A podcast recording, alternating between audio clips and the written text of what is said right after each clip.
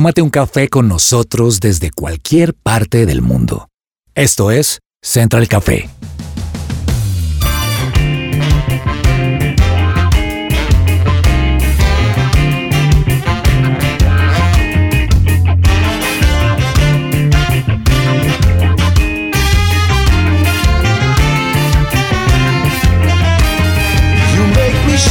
Holy Spirit.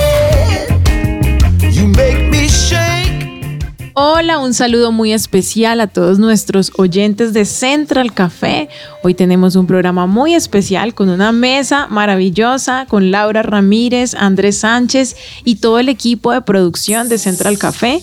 Gracias por estar aquí con nosotros. Sé que este tema les va a llamar mucho la atención porque nos compete a todos, tanto a los que tenemos hijos como a los que tenemos sobrinos. Mejor dicho, a todo el que tenga un celular le interesa este tema, así que creo que a todos nos interesa. ¿Cómo estás, Andrés? ¿Cómo va todo? Salúdanos.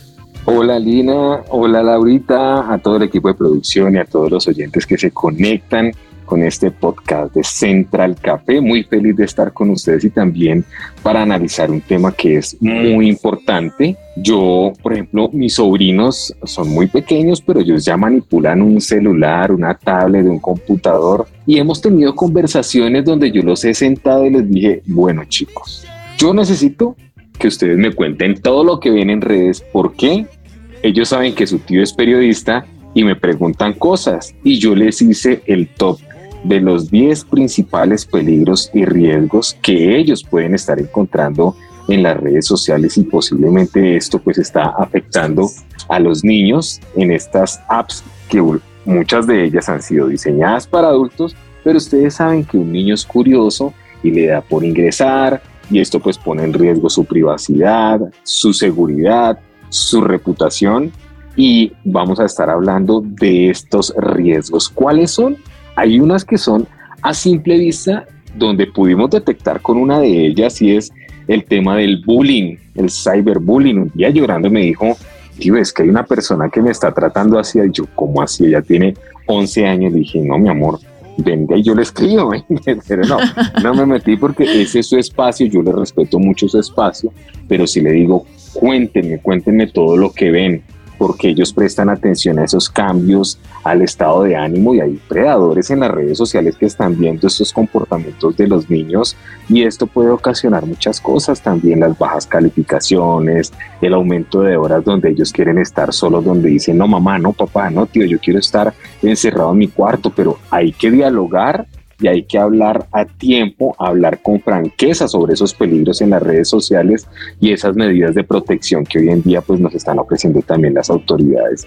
Para nosotros los adultos hay que tener mucho cuidado con los fraudes, con el contenido inapropiado para los menores de edad, con los videojuegos violentos, esos chats peligrosos, escasos niveles de seguridad y hay muchas más cosas que podemos encontrar allí en las redes sociales y que pueden ser de alerta para nuestros niños. Impresionante eso que dices Andrés de que los hijos dicen quiero irme para la habitación a estar solo, pero si van a estar con un dispositivo y con internet, pues puede que estén sin nosotros, pero van a estar conectados con el mundo entero. En nuestra época nos íbamos al cuarto y nos quedábamos literalmente solos, de pronto con un Dixman, ¿no? Con un Walkman, con un cassette ahí, con una emisora, pero ellos están conectados. Bueno, yo era de los de Atari todavía.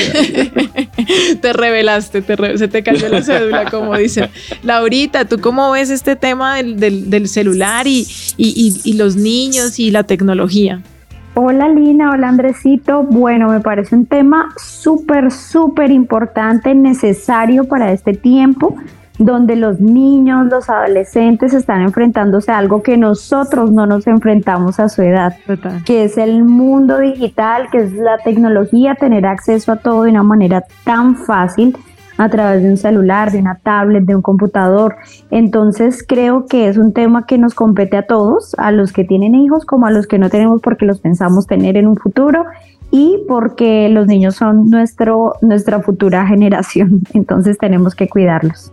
Es tremendo esto y yo creo que todos los papás nos hacemos esa pregunta, ¿existe la edad correcta? Y quiero contarles algo que me pasaba a mí, yo tengo mis dos hijitas y cuando tenía solo una y tenía dos años, nos fuimos a vivir a una casa en Cajicá a las afueras de Bogotá y resulta que no teníamos internet ni teníamos servicio de televisión. Y nosotros pasábamos toda la semana ahí y yo pues mamá de tiempo completo jugando, entonces pintemos, luego juguemos con mango, hagámosle la estimulación, luego hagamos un dibujo en no sé qué, ahora vamos y nos bañamos. Era muy agotador el tema, ¿no? Eh, de estar todo el tiempo con ella y mi esposo trabajando, haciendo sus cosas. Y entonces el fin de semana cuando salíamos a Bogotá y llegábamos a un restaurante, lo que yo quería era conectarme, porque llevaba toda la semana sin hablar con mis amigas, sin mi mamá sin saber qué estaba pasando en redes sociales. Entonces yo necesitaba internet, mi esposo no tenía internet en casa, entonces también, aunque fuera fin de semana, necesitaba ponerse al día con cosas de su trabajo. Y pues la chiquita, ¿qué hacíamos? Pues pongámosle una pantalla, pongámosle un programa educativo y cada uno estaba conectado en un dispositivo. Y la gente entraba al restaurante y nos juzgaba con sus miradas. O sea, decía, uy, ¿qué tal esa familia? Miren, no se miran entre ellos, solamente están pegados al dispositivo. Así que a mí este tema me parece muy interesante porque creo que tiene mm, como una aplicación diferente según el tipo de familia. Uno no sabe cómo está viviendo esa familia. Nadie sabía que era que yo no tenía internet en mi casa. No era que estuviera poniéndole la pantalla a la niña para distraerle y yo hablar con mis amigas, ¿viste? Entonces creo que mucha tela para cortar en este programa, ¿no? Y Andrés, me dejaste con la duda, dijiste 10 peligros y solo mencionaste el bullying y que yo, por Dios, dime los otros, por favor, tengo miedo. No, no, no, no, ahí yo les estaba comentando algunos así por encimita. El tema del fraude para muchos de nosotros, pues tiene que estar uno muy alerta porque son de esas clases de contenido malicioso, engañoso que puede uno encontrar en las redes sociales, hacer un clic en un enlace vinculado a un sitio web de escasa reputación o que se ganó un carro y mejor dicho haga clic acá para que venga a reclamarlo. Ojo también en ese aspecto porque es fundamental saber cómo prevenir el robo de identidad porque vemos que muchas veces le roban los datos a la gente y se meten al WhatsApp para pedir plata, para hacer diferentes cosas inadecuadas. El contenido inapropiado para menores. ¿Qué tipo de contenido visita tu hijo, tu hija, tus sobrinos? ¿Supervisas los perfiles que siguen tus hijos en redes sociales? ¿Conoces bien las ideas que muestran en los videos que ven?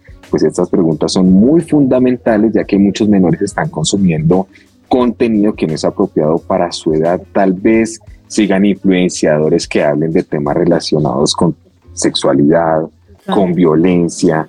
Hay que utilizar herramientas de control parental para supervisar las cuentas en estos sitios web a los que están accediendo los menores en los centros educativos también se están aplicando algunos protocolos que incluyen un software de supervisión y no se trata de cortar la libertad del menor, sino de proteger su seguridad digital. Y este punto me encanta porque el invitado que tenemos hoy va a estar desarrollando una nueva alternativa o iniciativa mejor que va a guiar a los padres de familia, a los tíos, a las tías para que podamos estar muy pendientes de las redes sociales de los niños. Los videojuegos violentos, muy violentos, no sé si ustedes han visto, no puedo decir nombres, pero es que a simple vista uno de estos juegos eh, me pasó hace unos días donde mi sobrinito me dijo, mira este juego tan espectacular.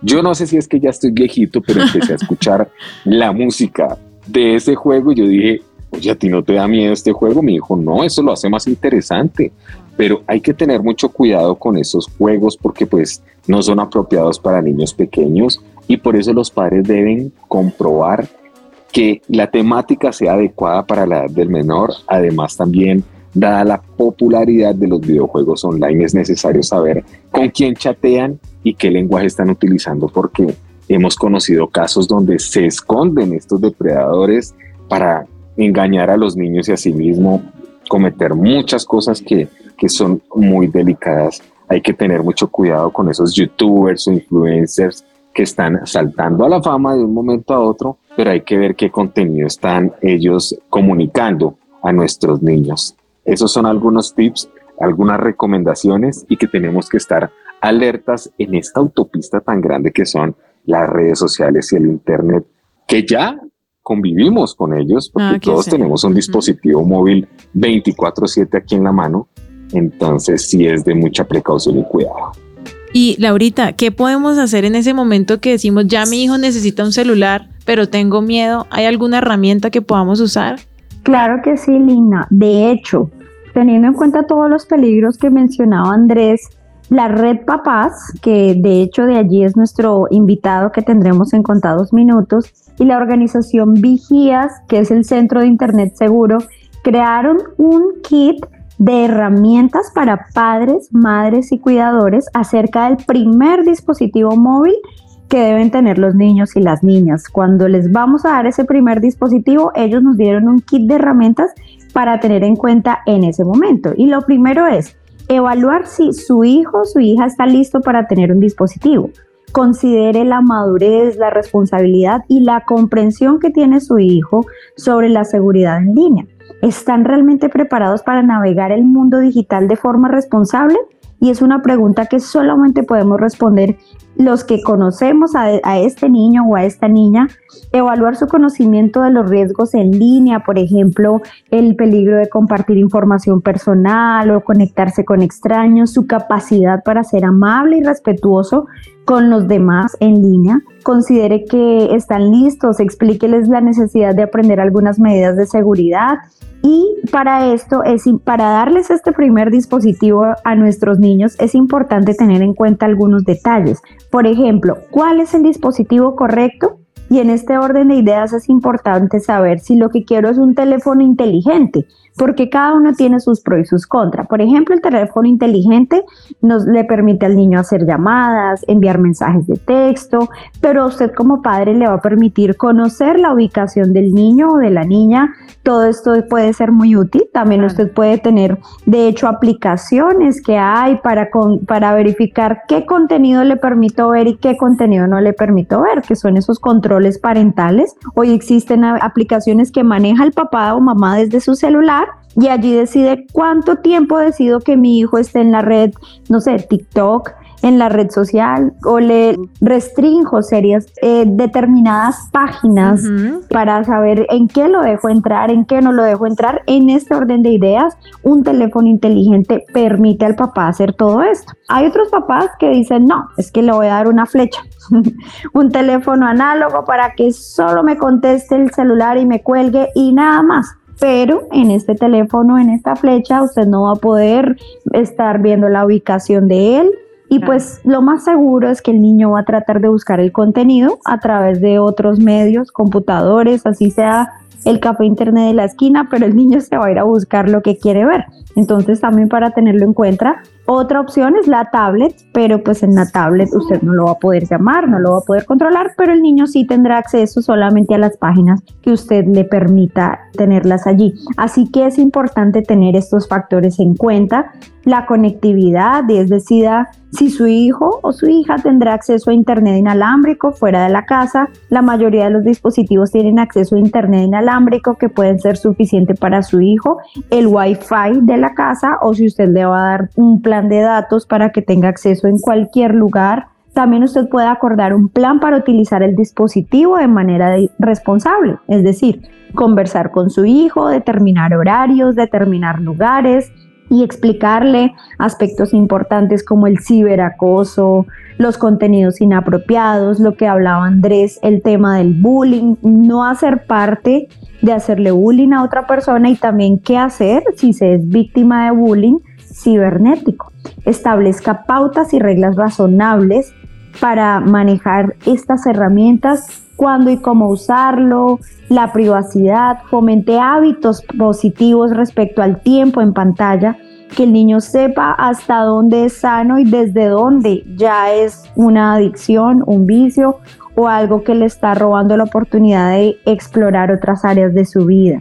Puede ser, aquí recomiendan aproximadamente 60 minutos máximo al día para niños y niñas, lo cual seguramente para los niños será poco, pero como nosotros se lo transmitamos, será el éxito de tener en cuenta y de poder llevar este kit de herramientas para el primer celular de nuestros niños. Así que bueno, hay muchas más herramientas acá y esta, este kit ustedes lo pueden encontrar en internet, está en la red Papás está en la página de internet de ellos y seguramente nuestro invitado nos contará un poco más acerca de este kit de herramientas y cómo usted lo puede tener a la mano como cuidador de un niño, niña o adolescente. Maravilloso, porque no tenemos que tener miedo, sino más bien informarnos y por eso vamos a darle la bienvenida a nuestro invitado aquí en pocos segundos en Central Café.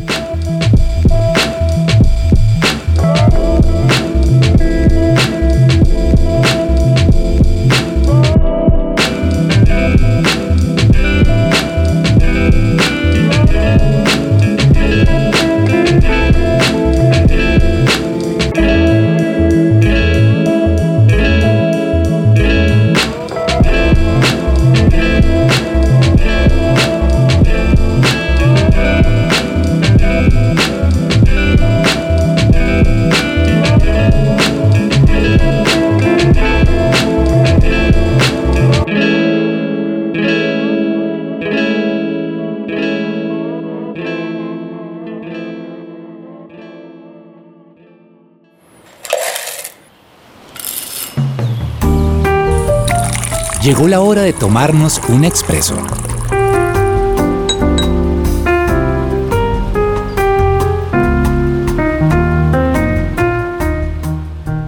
Bueno, y tenemos a nuestro invitado Alejandro Castañeda. Él es el jefe del Centro de Internet Seguro, Vigías de Red Papás, con amplia experiencia en el sector público enfocado en el diseño, la construcción e implementación de proyectos de alto impacto económico y social.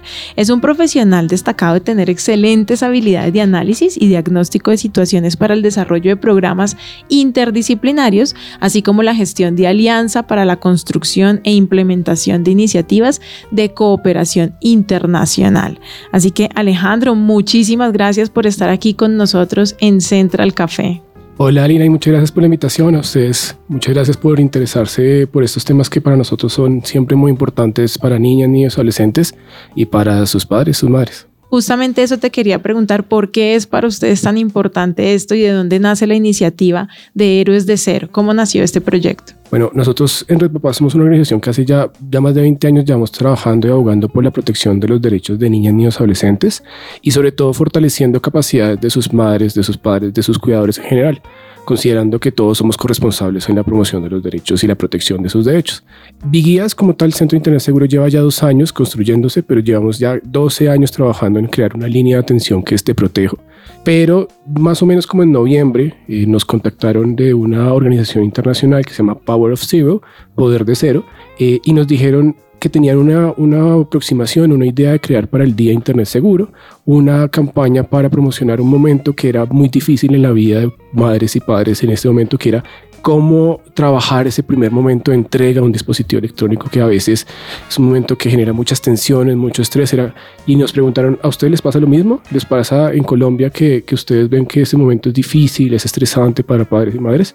Nos dijimos que pues efectivamente sí, sí pasa y nos dijeron, listo, tenemos esta campaña, ¿cómo podemos trabajar con ustedes para que esto sea posible? Y trabajamos con ella y la sacamos, la lanzamos ya hace poco tiempo y la vamos a seguir eh, promocionando para siempre, eh, que creemos que es, muy importante y es un momento que es, pues, siempre nos va a pasar, no solamente es un día, sino vamos a seguir trabajando en ello. Bueno, cuéntenos un poco más sobre esta iniciativa y cómo podemos hacer porque hoy en día todo se maneja a través de las redes sociales, del correo electrónico que envían las notas, que las tareas de algunos niños, pero surge la pregunta es a qué edad yo le puedo entregar un dispositivo móvil a mi hijo y cómo puedo ser un papá responsable para que él tenga un adecuado cuidado y manejo de, del Internet. Bueno, con, la campaña Mi primer dispositivo no estamos hablando de una edad mínima ni, ni, ni, una fecha exacta porque es muy difícil, ¿no? A veces tenemos muchas dificultades, por ejemplo, por al, al, acceso del dispositivo. Puede que a veces no tengamos cómo ni el momento para poder adquirir uno, pero siempre tomando unos cinco principios que lo hemos llamado tomarlo con calma con calma, pensando mucho como en la edad de nuestros hijos, de nuestras hijas, siempre teniendo como recomendación que empecemos a pensar en esto aproximadamente los 6, 7, 8 años, teniendo en cuenta siempre como una primera edad de aproximación, pero nunca diciendo como a partir de los ocho años ya puede, siempre teniendo en cuenta como la edad y, cómo están nuestros hijas y nuestros hijos como en, el tema de, de, conceptos, de cuidado y siempre con calma. Entonces, con calma, ¿qué significa? Con C de cuidado, es decir, siempre teniendo en cuenta que la seguridad y el cuidado frente a las, los contenidos que ven niñas, niños, adolescentes es lo primero, es lo más prioritario para que podamos nosotros hablar de eso. Entonces, conocer los riesgos, pero también conocer qué herramientas tenemos como madres y padres para que ese cuidado se pueda mantener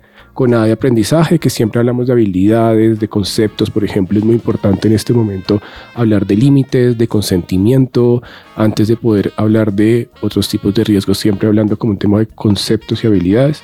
También la L de libertad para comunicarse, porque es una posibilidad para ellos no solamente de ver un dispositivo como algo malo, sino como algo bueno, de crear amistades, de conocer otras personas, ojalá con, con amistades saludables. También M con un monitoreo al acceso, porque nosotros también sabemos que madres y padres es importante que ellos sepan eh, no solamente para, digamos, de supervisar qué están haciendo sus hijos y sus hijas, sino estar constantemente metidos con ellos. Una de las principales recomendaciones que les hacemos a las madres y a los padres es conozca qué están haciendo sus hijos, no solamente viéndoles qué hacen en el celular, sino también viendo, conociendo con ellos, jugando con ellos, consumiendo con ellos las cosas que están haciendo.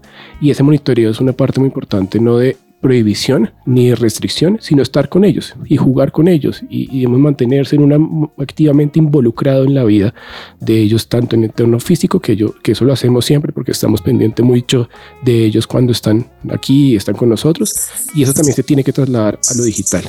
Y una última que con eso redondeamos el calma, que es la de apoyo. Y siempre, digamos, tener en cuenta que nuestros hijos nuestras hijas van a estar constantemente necesitando nuestro apoyo como madres, padres y cuidadores para que este mundo y ese entorno sea completamente sano y seguro. Alejandro, nosotros como padres o cuidadores en ocasiones queremos que nuestros hijos o los niños con los que estamos tutoreando eh, se interesen más por ciertos temas. ¿Cómo podemos hacer para que ciertos contenidos sean atractivos para estos niños y cómo podemos gestionar su acceso responsable a ellos? Lo primero, y vuelvo al tip de antes, es involucrémonos. Siempre, digamos, tratemos de que los contenidos que estamos viendo sean con ellos, conjuntamente. Incluso, digamos, esta serie que estamos nosotros promocionando de Héroes de Cero es una serie que está hecha para que uno la vea en familia. Entonces los niños o las niñas hacen mucho con repetición, viendo siempre hacia qué están haciendo mi mamá, qué está haciendo mi papá, qué está haciendo mi, abuelo, qué está haciendo mi abuela,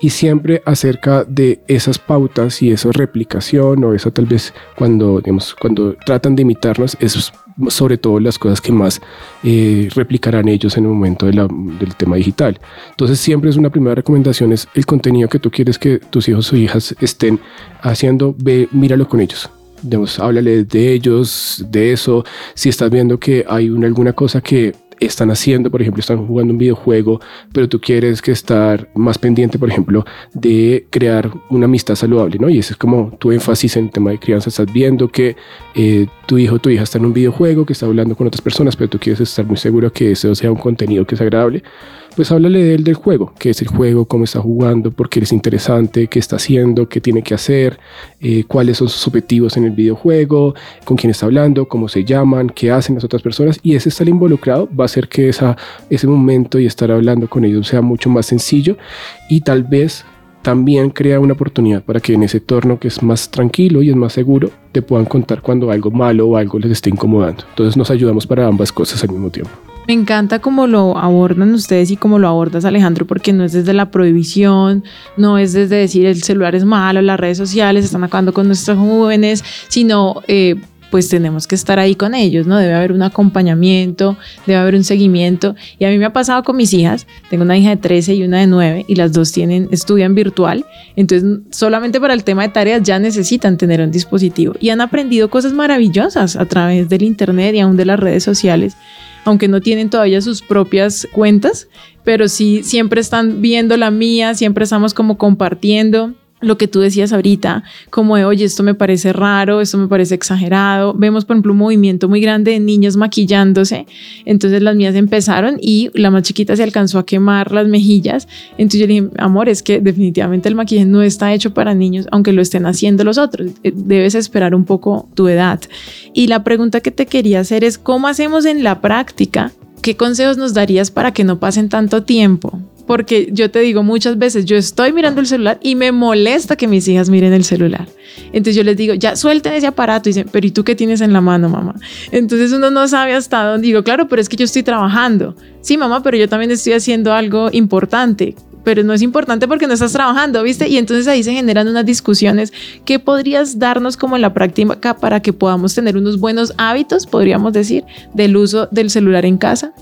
Bueno, eso va a ser muy diferente. Yo creo que la edad va a ser mucho más fácil con niñas y niñas que son de, menor edad porque es un momento como que uno puede contar y hacer como unos compromisos y unas reglas que van a ser más fáciles de ellos estar, digamos, como progresivamente viendo el uso de dispositivos con, con la edad.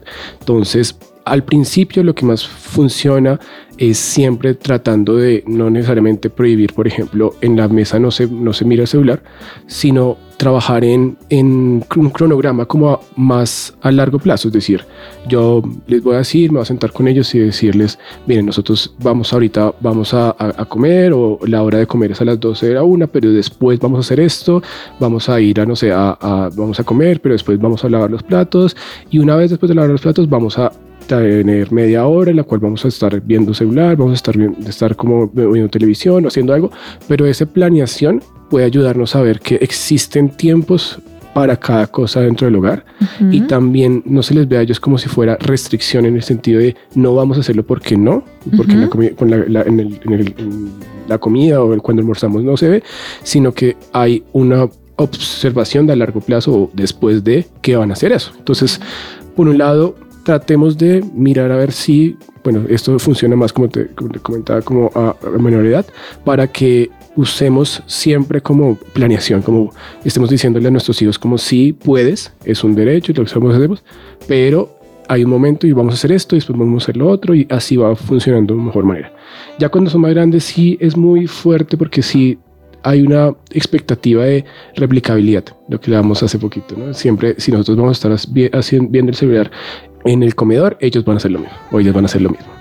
Entonces, puede haber muchas cosas, pero tal vez el tema no es vamos a trabajar en no me estés, no estés haciendo lo mismo, sino qué estás haciendo. O sea, más bien viéndolo desde el lado positivo. Entonces, si estás haciendo esto, ¿por qué no estás haciendo la otra cosa? Entonces, incentivarlo para hacer otras cosas dentro del hogar, para hacer otras cosas de, manera física. O si estás diciendo, eh, vamos a, a, estar de 5 a 6 haciendo esto, yo voy a trabajar contigo y le doy después 15 minutos a ella para que hablemos, hacemos otra cosa. Tratar de estar, yo sé que es difícil y va a ser complicado y es un tema de mucho estrés, pero busquemos que esa intervención de nosotros también tenga posibilidad de que ellos digan y hablen y lleguemos a acuerdos entre, entre los dos, porque muchas veces esa primera intervención, en decir no hagan, es lo que genera ese, ese conflicto. Entonces, tal vez montémoslo como qué estás haciendo, por qué te interesa y cómo lo podemos hacer de manera diferente para que sea algo mejor. Bueno, y no sé entonces cómo podemos conocer el contenido de ustedes, porque de pronto las personas que nos están oyendo dicen, ¿qué es esto? Red Papás, ¿dónde los encuentro? Entonces cuéntanos un poquito qué tienes para ofrecernos y, dónde los podemos encontrar. Bueno, pues nos pueden encontrar en las redes sociales como Red Papás. También eh, los invito a algo muy importante que es que nosotros podemos ser también héroes anónimos frente a la protección de los derechos de niñas y adolescentes. Y si conocen o saben de alguna situación, tanto en temas digitales como en temas físicos que estén violando a derechos de niñas y adolescentes, los invitamos a reportar en Te Protejo, que eso es www.teprotejocolombia.org. Pero esta serie los invitamos a ver, está en YouTube de manera gratis, que se llama Héroes de Cero. Hey, súper. Ahí está viendo, estábamos viendo algunos capítulos y está muy interesante. Y bueno, queremos agradecerles. Como mamá, quiero darte las gracias porque realmente encontramos muchas herramientas importantes en este Red Papás, ¿no? Que es con Z, ¿no? Porque es como que tenemos paz, los papás tenemos paz con el tema del celular. Muchísimas gracias, Alejandro, por estar aquí con nosotros. muchas gracias por la invitación. Bueno, para que vean que tenemos muchas herramientas, no estamos solos como papás en este desafío de entregarle dispositivos a nuestros hijos, de esta responsabilidad finalmente que ellos tienen eh, y, cómo hacemos, ¿no? Nos volvemos un 8, pero no, fíjate que hay muchas estrategias y me encanta el hecho de no prohibir, sino de, bueno, eduquémonos, pongámonos de acuerdo, cuánto tiempo lo vamos a usar, cómo podemos aprender tanto nosotros como ellos, porque además es que si a nosotros no nos tocó de chiquitos, o sea, creo que todavía nosotros estamos aprendiendo también eh, a que el algoritmo no nos consuma todo nuestro cerebro.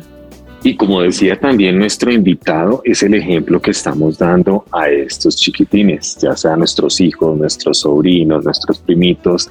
Si ellos nos ven 24/7 con un dispositivo móvil en la mano, van a hacer lo mismo. Y que ese celular no se convierta en una barrera en el momento en el que ellos quieran comunicarse con nosotros y nosotros solo podamos levantarlo y ponernos a escribir porque ellos se van a sentir ignorados. Esta es una sociedad donde hombre, hay que dejar a un lado el like y más bien dediquémonos a ver contenidos interesantes, contenidos que aporten, porque todos los días vemos que sale un nuevo influenciador, entre comillas, ¿no? Pero que nosotros seamos esos influenciadores de buenas noticias, de buen contenido y establecer ese lazo de confianza entre papás, entre hijos, entre sobrinos, entre tíos, para que asimismo estemos alertas en el momento en que ellos nos vayan a contar alguna situación anormal, no los juzguemos, sino busquemos una salida, busquemos profesionales, busquemos autoridades y asimismo también nosotros podamos enseñarles a ellos que de un buen contenido se puede disfrutar.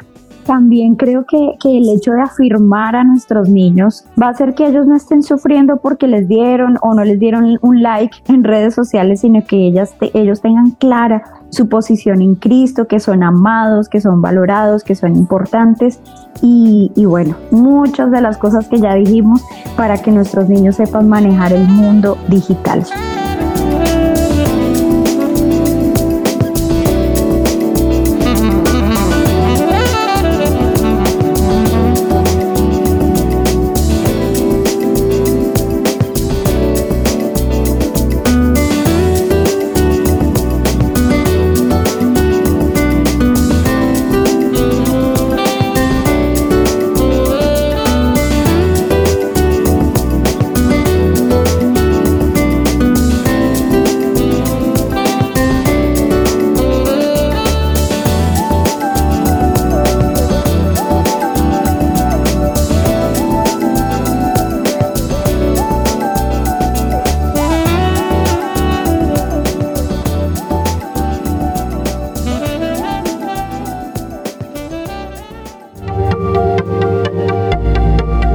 Desconectes. Esto es Central Café.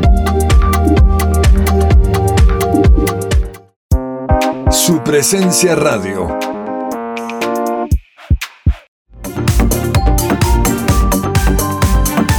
Regresamos a Central Café.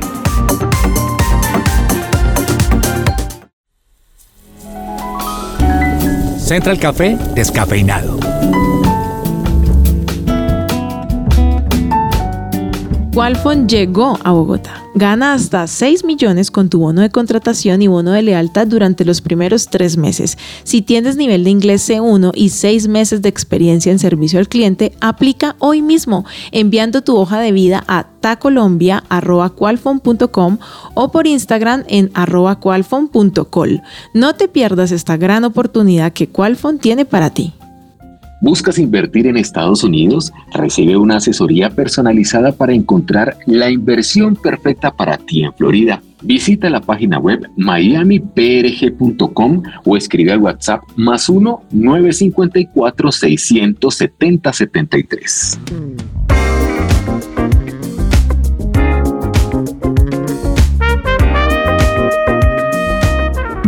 hoy en nuestro café descafeinado vamos a hablar de una película que ha revolucionado Latinoamérica y se llama La Sociedad de la Nieve.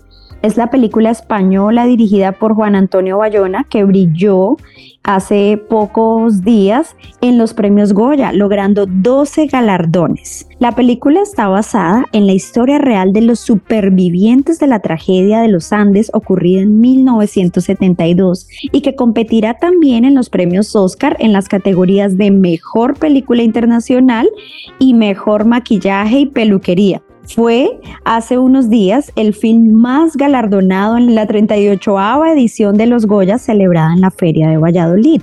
En total, logró ganar 12 de estos premios, entre ellos el de Mejor Película, Dirección y Fotografía, tras lograr 13 nominaciones.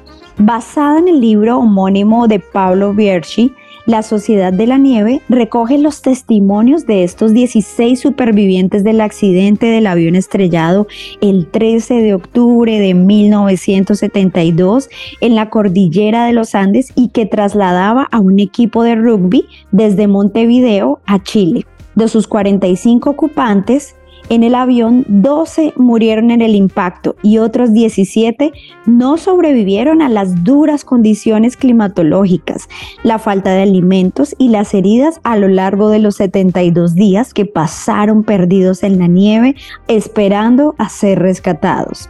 La película, producida por Netflix, relata las dificultades y profundos dilemas a los que se enfrentaron aquellos jóvenes uruguayos para sobrevivir, incluida la antropofagia, y contó con la implicación en el proyecto de los verdaderos protagonistas. El vuelo 571 viajaba con cinco tripulantes y 40 pasajeros. Tras impactar en mitad del cordón montañoso, quedaron varados en medio de la nieve durante 72 días. Varias personas murieron con el impacto ya que la cola del avión se separó. Otras fueron muriendo poco a poco con el paso de los días, por el frío, por problemas de salud o por fenómenos naturales que obstaculizaban la supervivencia. Los operativos de búsqueda cesaron a los pocos días del accidente. Sin embargo, el grupo no perdió la esperanza e hizo lo imposible por salir de las montañas. Tras una mítica travesía que emprendieron los reconocidos Roberto Canesa y Nando Parrado, fueron 16 personas las que lograron ser rescatadas. En la filmografía de Bayona, como director se encuentran 23 producciones de las que 6 corresponden a películas o series de televisión varias de ellas mundialmente reconocidas. Su primer trabajo fue un cortometraje en 1999 llamado Mis Vacaciones. Luego de algunos videos musicales y más ficciones cortas, dirigió su primer largometraje, El Orfanato. Pero definitivamente esta película ha sido la que más premios, la que más ha revolucionado el mundo cinematográfico, pues es una historia real que confronta, que impacta y que la verdad es una película fuerte, con mucha sangre, con escenas duras, con escenas de más que de violencia, de mucha sangre y de mucho dolor. Es un trágico eh, como histórico de supervivencia en donde estos 16 sobrevivientes se la juegan toda por sobrevivir. Entonces, todos súper invitados a poder ver este drama que está en Netflix, está estrenado hace pocos días y que ustedes pueden verlo y también disfrutar de una experiencia que es una historia real y que pues definitivamente va a impactarlos y los va a inspirar mucho a sobrevivir bajo cualquier circunstancia. Juan Antonio Bayona quien es el autor de esta película, en 2012 también estrenó Lo Imposible, la cinta protagonizada por Naomi Watts, quien recibió una nominación al Oscar por su interpretación y que también corresponde al debut cinematográfico de Tom Holland. Allí se cuenta la historia de todo lo que ocurrió en Tailandia en el 2004, esta catástrofe que también fue una catástrofe natural y que también recibió muchos de los premios Goya que hoy está recibiendo su última cinta cinematográfica.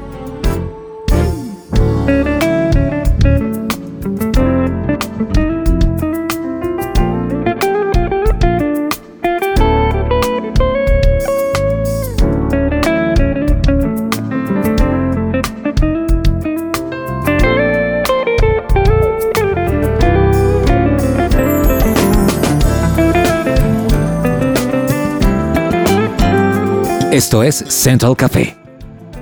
Bueno, yo creo que en este programa todos nos podemos llevar algo. Nuestros oyentes se deben haber llevado muchas enseñanzas, aprendizajes, inspiración. No sé, Laura, Andrés, ¿qué se llevan ustedes de este programa, Laurita? No, pues definitivamente creo que es un tiempo de estar con los ojos bien abiertos, cuidando nuestros niños, niñas y adolescentes, porque el bombardeo digital es fulminante, es real y ellos deben estar preparados totalmente informados y listos para lo que se van a enfrentar. No podemos dejar que, que, esto se convierta como en la herramienta para distraer los niños mientras nosotros podemos hacer otras actividades, porque es allí donde perdemos el control. Tenemos que ser muy responsables y generar un acompañamiento en todo el proceso de involucrarse en el mundo digital de nuestros niños. Bueno, yo también me llevo un gran aprendizaje de uno estar muy pendiente y alerta de cómo prevenir los peligros en las redes sociales. Hay diferentes plataformas, hay unas de ellas para los niños que juegan online con los amiguitos, se llama Red Mesh. Esta herramienta permite crear una red LAN y solo para el papá, la mamá Ahí puede mirar los amigos y las personas con las que él está interactuando. Hay otras que pueden bajar de manera gratuita, que es protección contra amenazas.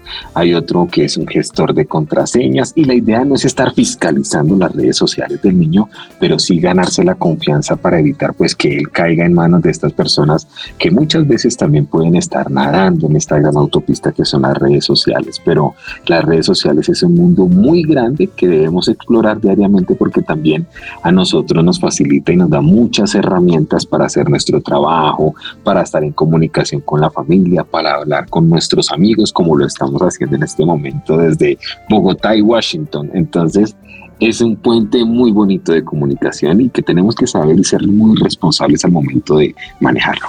Yo me quedo con una frase que dijo nuestro invitado y es que en la casa hay un tiempo para cada cosa y pues eso lo dice la palabra de Dios en Eclesiastes 3.1 y es que hay una temporada para todo, un tiempo para cada actividad bajo el cielo y creo que más que vigilar el celular de nuestro hijo sería muy interesante conocer y acercarnos a su corazón. Muchas gracias por estar aquí en este programa, en este episodio de Central Café y nos vemos muy pronto.